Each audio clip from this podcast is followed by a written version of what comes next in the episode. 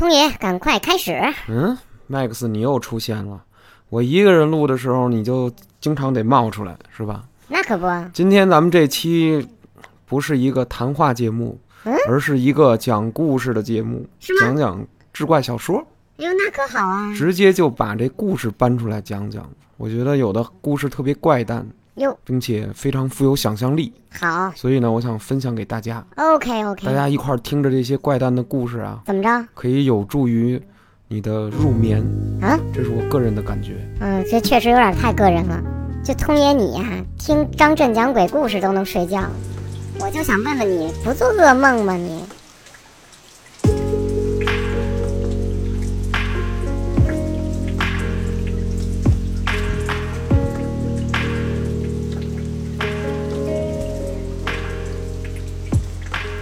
我非常正式的回答你，不做噩梦。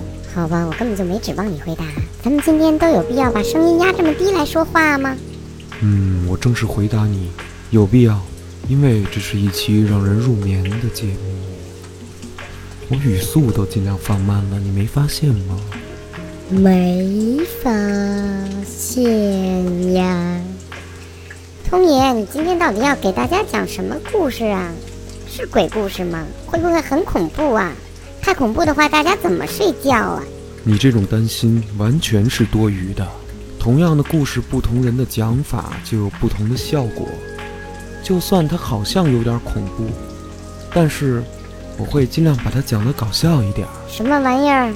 把恐怖的故事讲得搞笑一点，那你还让不让人睡了呀？当然是让人睡了。这一期比较具有试验性，它主要是通过这些故事，让你感受到人物的情绪，以及那种时间的流逝感，从而慢慢的将你指引向深度的睡眠。通爷，我弱弱的问一句，咱们这里面没有耽美的东西吧？啊，我不知道你在说什么。再见。好吧，就当我什么都没说。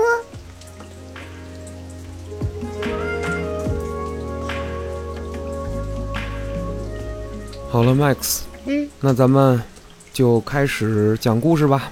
好的，请您开始。啊，这个第一则是名字叫什么呢？叫《骷髅报仇》，哦，说的是常熟有一个人叫孙君寿，常熟是个地名儿。好，这个人啊，这个孙君寿啊，怎么了？性格秉性非常的宁恶，嗯，宁是狰狞的宁，恶是邪恶的恶。邪恶，就这人啊，平常他后面这还怎么着呢？叫好慢神虐鬼，啥意思？平常就对鬼神一向不尊敬，哦，不信这邪，从来就是这样。那可要完了。该着他之后，他倒霉啊、有一天呢，这故事就开始了。有有一天，他就跟人家呀上这个山里头去游玩儿。那挺好啊。你说玩儿吧，早上啊可能吃的这早点有点吃多了，嗯，他就想上厕所。哎呀，想上个大号，想嚯，上个大号，啊，这不不拉痛快了，我怎么登山呀？没错，都这样。是吧？没办法，说这是你知道，说那时候山里头也没有那么方便的厕所，怎么办呢？就地拉。嗨，就逮哪儿拉哪儿呗。对对于是啊，嗯，这个孙君寿又来劲了，哟呵，他就在这个野孤坟啊，就这山底下有这乱葬岗子，怎么了？他看这块儿有好多的这个穷人家呀，这个没埋好的那个棺材都掀了盖了，白骨就在那地上晾着。哟，这孙君寿心血来潮，哎，他就想搞一个小恶作剧，啥说？我这个嗯，要排泄要大便，那我往哪儿拉呢？我往这个呀头头盖骨里头拉。妈呀，我往这个荒冢，就是这个野孤坟里面拉。这于是呢，他就取了一个骷髅，哎呦，他往这骷髅这个头盖骨里头受不了。大便嗯，啊！这孙君寿就开始褪裤子，厉害。而且呢，原文写叫蹲，拒之，就往往这头盖骨上一坐，啊，对准了，小刀拉屁股，让你开开眼儿。哇，不恰当。原文写叫“蹲锯之，令吞其粪”，让这骷髅头使我这个降。嗯，这孙君寿往这儿一坐，然后呢，啊，扑哧扑哧这就拉上了，一边拉他还一边非常得意地说说什么呀？：“怎么样，小骷髅头，啊，你吃我这个翔感觉香不香啊？”我的天哪！这个呀，大家都当个乐似的，哈哈一乐。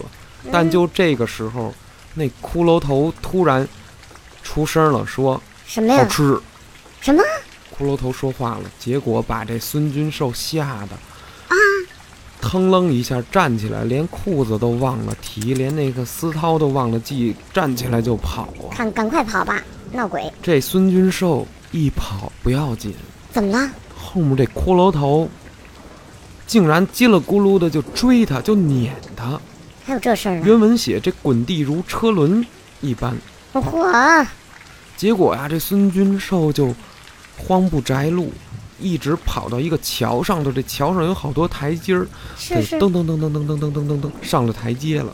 啊，往上跑呗。结果这骷髅头呢，就追追追到这台阶儿，对发现呀，啊，哎，一到台阶儿这儿，孙军寿一回来一看，哐当哐当哐当，怎么了呀？什么声儿啊你？灌满翔的这骷髅头上不去，哎跟那儿嗯，撞撞撞撞不上去，哎，没有这跳跃的能力，哈哈。孙君寿高兴呗。登高望之，跟那儿就乐，心说怎么样，你上不来了吧？哈哈哈，真蠢。你看这就是什么？这故事一开始就说了，嗯，这个姓孙的这小子呀，好慢鬼神，叫慢神虐鬼，对，向来对鬼神不敬。是啊。后来呢，跟朋友上了山了，然后呢玩了一天下来走了，回家没事儿啊，啊，跟朋友还分享这则故事呢。就别分享了。但是这个孙君寿一回家呀，家人就觉得这个孙君寿脸上不对，怎嗯，么呢？面如死灰，要出事儿是吗？没到几天呀，就病了。哎呦，也不知道是什么病。嗯，而且呢，开始有这个大小便失禁的这毛病。嚯，就看这他大小便失禁，他不让人管，他发疯。他把自己拉出来的这个东西，只要一拉出来，他就马上拿手接着，然后他就吃。吃完之后，他就自己大声的喊说：“好吃吗？这翔好吃吗哎呦，？”吃完了之后，他他还拉，拉完之后他吃。哎呦，结果呀，三天以后，自循环。这孙君寿就暴毙而亡了。哦，那还不死？这则故事的名字就叫做《骷髅报仇》。骷髅报仇啊！讲完了哎呦，你不问问我有什么感受吗，通爷？啊，对你有什么感受吗？我就是想再质问你一下，这个真的适合大家入眠来听吗？适合适合这后面的故事不会比这个还要啊，还要魔性吧？呃，反正比这好点儿。我 哎呀，你别乐了你，我姑且再相信你一回啊！好好给大家讲点那正常的。你要听正常的呀，你自己翻那汪曾祺的散文去吧啊。行行行，少废话，下一则，下一则，我看你要讲什么？行啊，来了啊，这就，咱讲下一则故事啊，名字叫做《白骨精》，依然是出自这个袁枚的《子不语》卷十七的这么一则故事，而且这个故事是开篇。当然了，它的故事有点像这个西晋干宝的《搜神记》，它没头没尾，每一个故事都比较独立，都是这个民间搜集来的这种怪异的小鬼故事。那咱们现在就开始讲这则白骨精。好的，嗯，那我就照原文走了啊。处州多山地，溧水县在仙都峰之南。这块儿呢，先交代了这个故事的大概一个地理位置。我说了呢，我也不知道是哪儿，说实话。所以说，各位有心的可以稍微查查。不过这个没什么重要的。好，往下说。当地的土人耕种呢，嗯，就是啊，经常是在这个半山上进行这个农耕。是啊，这地儿不山多吗？山中啊嗯，有很多怪异的事儿，哟呵，这怎么回事呢？老死人。这怎么回事？于是当地的这些农民呀、人家知道这个事儿，但具体不知道这怪是什么，哦不，知道。但是这个传说呢，又传得特别厉害，而且老有应验。嗯，于是当地的这个土人就怎么办呢？早早做早休，这什么？不敢夜出，哦，绝对不什么天黑了以后啊，还跟那儿山上那儿耍去呀、跟那儿去干点什么去，绝不。绝不绝不，太阳一出来，哎，人们就开始耕作。嗯这太阳只要将将要落山啊，黄昏大家就赶快收工。这当地人都觉得这山里啊，并不太平，闹妖精。哎呦这一天呢，啊，时值深秋，哎，怎么了？有一个田主，田主，这个哥们儿啊姓李，这姓李的这田主呢，到这个到这个田地来，说这个咱们割稻子吧，秋收了。视察一下，于是呢，他也平常啊在山底下可能做点生意什么的，嗯，平常不来这儿。于是呢，给自己呢在这个半山腰的这个这个田地旁边就修了一个自己的庄子。嘿，啊，这儿有一个他的小别墅，有这么一小房子。啊，那还挺不错，四四直直的。当地的土人啊，就这当地的替他耕作的这些人，怎么了呢？不敢跟他说，咱们这儿最近闹妖怪，闹妖精。哟，一到晚上之前，老有这个人就不明原因就死掉了。哦，不跟他说这事儿。就是什么呢？土人恐其胆怯，他恐怕这个这个田主李某啊胆怯，不敢以实告，就没告诉他这件事儿特别具体，那些人怎么死的，就跟他说什么呢？说这个庄主，您啊，千万晚上别出门儿，啊，晚上您就在这屋子里面待住了。哪儿也不要去，听明白了吗？这庄主听完这心说：“嗯，这什么意思呀？”没太理会儿。有这么一天，呀，这一天可了不得了，满月。这李庄主啊，住的这小别墅这这又丰收，秋高气爽，天气非常的清凉。到了这个傍晚呀、啊，月色极佳，哎呀，这今天的月亮太圆了，嚯，照的这个当空嗯，都发发光，哟，真美。漂亮。于是这李庄主就忘却了当地的人跟他说说，您晚上可别出来瞎溜达，是。咱这儿半山，您可别进山哟。李庄主没理会儿，啊，自己呢，信步闲游来至山前，嗯。出来玩来了。他影影绰绰，就突然看见有一个白白的东西，不知道是什么，白白的，感觉跟跳舞似的，在前头。叽里呱啦叽里呱，哎，就冲他过来了，啊，蹭楞蹭楞的声音，哟，这什么呀？这李财主这眼神也不好，这天也黑，看不太清楚，借着月光使劲看，不知道是什么，哎，这什么玩意儿？这个。哎呦，这李财主这预感不好，一摸头，嗯，咵一下，走，往这个别墅回去吧，是，赶别快别那什么了。对，赶快赶快回。但是什么呢？嗯，这李庄主往回走，就看这白不呲咧，这不知道什么东西，跟跳舞似的，哗啦哗啦哗啦哗啦，就追他，越追越急。这李庄主越跑越急，哐当，哎，幸好嗯李庄主脚脚程比较快，啊，来到了自己的别墅呢，他这别墅这块儿有围栏，门一关呢，这个他一推这围栏，他进来了，就发现这个叮铃咣啷的这怪物，就这个白白的这东西，他进不来。哎，呦，主人就这李庄主啊，他怎么了？进了这栅栏之后啊，嗯，吓得不轻。那肯定的呀。这个时候，这月亮照得更更明亮了。哎呦，他他深呼吸，啊啊啊，好啊，怎么呢？给自己壮壮胆儿，是，别怕啊，别怕啊，没事儿啊，嗯，别信这个啊，不与怪力乱神，哎，别怕。别怕，他借着月色扒开这个栅栏儿，定睛一看，嗯，呀？是一个那个白色的骷髅，啊，这这肉都烂干净了，就一个骷髅。哎呦，那骷髅跟那儿使劲的、疯狂的在啃咬，然后并且拿他那个骨头在撞他那个栅栏门儿，哎呦，咵起咵起咵起，而且提鼻子一闻，哎呦，腥臭不可当，哎呀，给这这庄主给吓的，赶快到深院去避。哎，过了一会儿啊，就过了这么一会儿啊，怎么了？有一声鸡叫，嗯，学学的真像。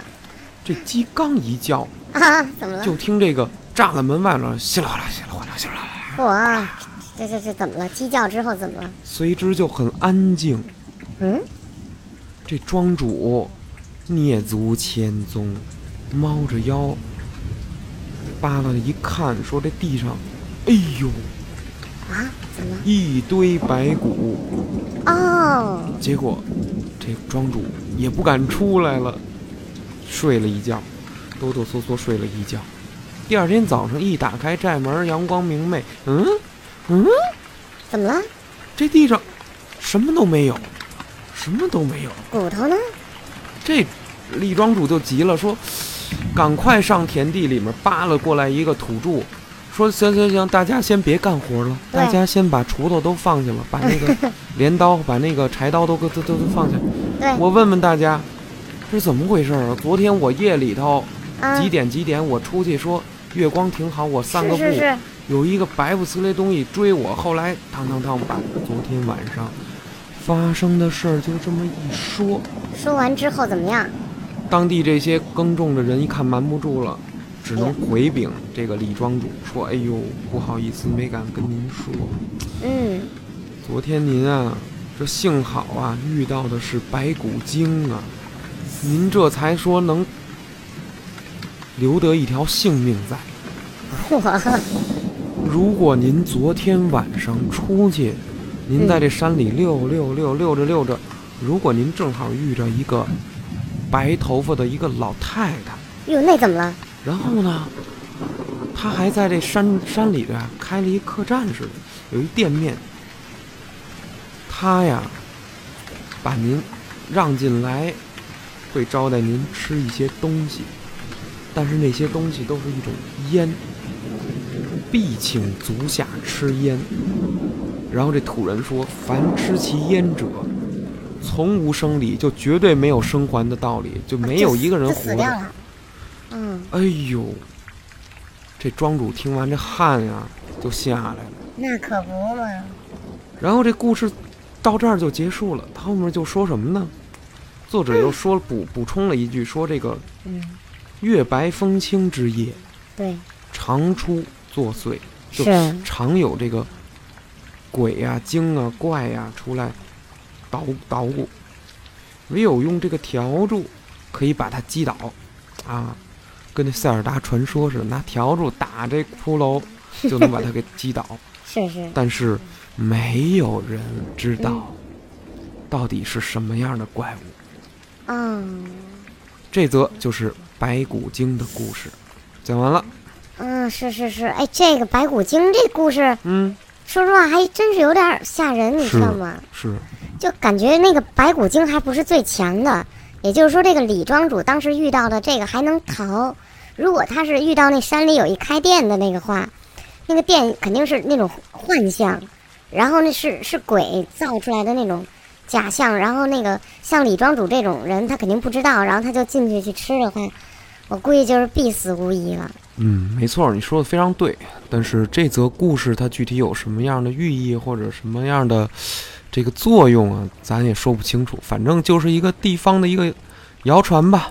是的，大家就姑妄言之，姑妄听之啊，对，一说一听的事儿。别当真。通爷，咱们还有下一则故事吗？有啊，咱们再讲最后一个吧，也是一个比较短的故事，希望大家喜欢。这个故事也是偏恐怖一点儿的，名字叫做《画工画僵尸》。不是，这题目什么意思？我有点没听懂。嗨，非常好理解，就是有一个画画的人，他来画僵尸。这个故事的一开始是这么说的：杭州刘以贤这个人姓刘，名字呢叫以贤。嗯，杭州刘以贤善写照，哦，就是啊，他画的这种工笔画画的非常好，而且尤其擅长画这个人像。哦。然后呢？离这个刘以贤住宅附近呢，有这么一对儿父子。这个人啊，其实就是刘以贤的邻居。他们家发生了一个变故，就是他的父亲呀死掉了。啊，这个邻人的父亲死掉了呢，他的儿子呀怎么了？就外出去嗯替父亲呢去置办棺材去了，去置办棺椁。嗯，并且他嘱咐这个邻居说：“你们呀，帮我请一下那个对接的那位特别会画画的那个刘以贤，让他替我父亲呢画一张遗像。”哦，啊，那当然，人家这个邻居李道的就帮着托付去了，说：“哎呀，刘先生，嗯，那个咱们对对接的那张三李四啊，他们他他们家他父亲死了，是是是，请您呢嗯，帮着画个画像，给他父亲画个画像。”刘以贤就接了这活儿了，说：“行啊，那画呗。”这个刘以贤收拾收拾话剧，带好了笔、墨、纸、砚，是，就来到了这个这个人的这个房间里。嗯，进来说画他父亲，哎，他怎么了？父亲的这尸首停在哪儿了呀？哟呵，这这屋没人啊里没人儿。哦，嗯，想起来了，呃，不在这个平层里，为什么呢？因为这是有这么个讲，说什么呢？嗯，这个死者呀，一般要搁在这个阁楼上，居这个楼上。哎，哎呀，刘以贤心说：得了，上楼看一眼吧。估计停到二楼了，他父亲这尸首。是是是，于是呢，就非常轻、非常轻巧的蹑足潜踪的就登这楼梯，哒哒 哒哒有点事上来了。啊。然后嗯，果然看见这个有了，这个这屋有一个人形，然后进来仔细一看，哎呦妈呀！哦，这就是他父亲，已经去世了，这嗯这人已经都僵了，没有温度了。是，于是啊，这个刘以贤就坐在这个他父亲死掉的父亲这个床旁边儿，坐而抽笔。这坐下来之后呢，赶紧就把自己这个画画的家伙事儿都铺开了。是，这就准备画了。就在这个时候，咋了？这尸体叫忽觉燃起，什么什么？腾儿一下，这尸体就起来了啊啊！哟，哟！当时这个刘以贤一看啊，这心里这个脑子非常快的、迅速的在转，这怎么回事儿？是是是，刘以贤就认为说，哎呦，这可能是是发生一什么呀？发生走失了。啊，妈呀！这时候刘以贤可就不能动了，为什么？因为据这民俗所传，这个走失状态的这个尸体啊，啊，它会模仿你的这个行动，是吗？这是怎么回事？就是这刘以贤这不是坐着这儿要画他父亲的遗像吗？对，刘以贤坐着，这尸体也坐着。结果刘以贤说不行，嗯，绝对不能跑。如果我这时候突然抽身一跑，这尸体必然要追我。哟，这刘以贤深呼吸，啊啊，冷静啊，冷静，对，我得冷静。是是是是是，他心想说什么呀？嗯，不如我就干脆就这么画吧。哎呦，于是呢，继续把这纸啊、笔呀、都展开了，然后填饱了这个墨水儿，就开始在这笔上作画。刘以贤的这个动作非常的小，就只是动动手肘和这个手腕子，能能将将把这个他父亲这个样子描摹出来就行了。对对，但是就看见什么呢？什么呀？就这刘以贤每次这胳膊运动的时候，这手指头跟那儿动，他不得画吗？动的时候，嗯，这尸体竟然，刘以贤抬左手，这尸体也在抬左手，天哪，跟他一样的动作，是啊是这尸体也在空中，这么空空空的在那儿做画画的这个动作明作。白明白明白明白，这刘以贤实在是难以保持冷静了，就对呀、他就往楼下喊说：“有人吗？有人吗？”没有人答应。哎呦，就过了一会儿啊，真要命嘿，这个这个父亲的这个儿子，这个去买挑完棺椁回来了，噔噔噔噔噔上楼，哎呦，一上楼一看，他也吓一跳，就看见他自己父亲的这这尸首怎么起来了，嗯，惊而扑，就什么呀，自己自己给自己绊一跟头。然后这个时候呢，又有一个邻居上楼了，也看见这尸体了。甭说绊一跟头了，这脚啊又绊了个蒜，从这楼梯上叽里咕噜叽里咕噜摔下去了。就在这个时候，这刘以贤心说：“哎呦，我的个天哪！是怎么怎么你们都那么笨呢？孤立无援，叫什么强忍待之。”对对，到最后，人家那个，你这不是预定的棺椁吗？人家抬棺椁这些小伙计们，把这棺材要抬上来了，要装这尸体。对就这个时候啊，啊，怎么了？上来了吗？那他们这以贤就朝这楼下喊了，说这上面有有有有这尸体，要要就是要走尸了。是是是，那个你们到底带带没带那个笤帚啊？专门的一种能能克制这个走失的这个哦，东西来。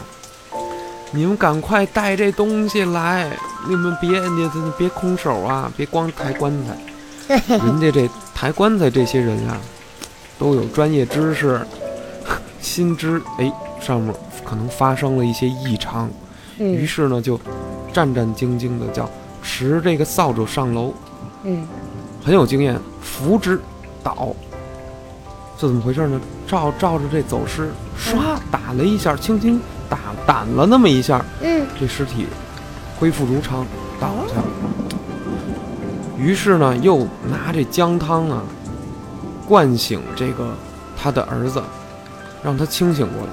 他刚才可能给吓昏过去了，这才把他父亲嗯，纳入这个棺材入殓。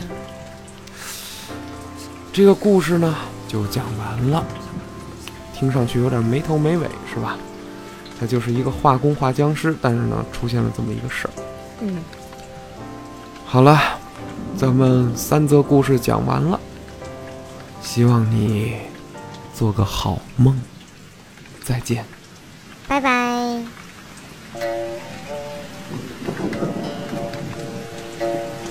请喜欢《童言无忌》的朋友点击订阅按钮，谢谢您的支持。